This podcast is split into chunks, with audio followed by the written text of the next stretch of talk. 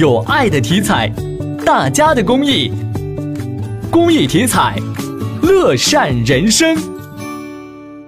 继我国相当幅度降低汽车进口关税后，继续扩大开放并满足群众需求，又有了重要举措。昨天，国务院常务会议决定，从今年七月一号起，较大范围下调日用消费品进口关税。其中将服装鞋帽、厨房和体育健身用品等进口关税平均税率由百分之十五点九降至百分之七点一，将洗衣机、冰箱等家用电器进口关税平均税率由百分之二十点五降至百分之八，将养殖类、捕捞类水产品和矿泉水等加工食品进口关税平均税率从百分之十五点二降至百分之六点九。将洗涤用品和护肤美发等化妆品及部分医药健康类产品进口关税平均税率由百分之八点四降至百分之二点九。会议指出，有关部门要落实降税措施，防止中间环节加价获利，让广大消费者受惠，促进国内产业提升竞争力。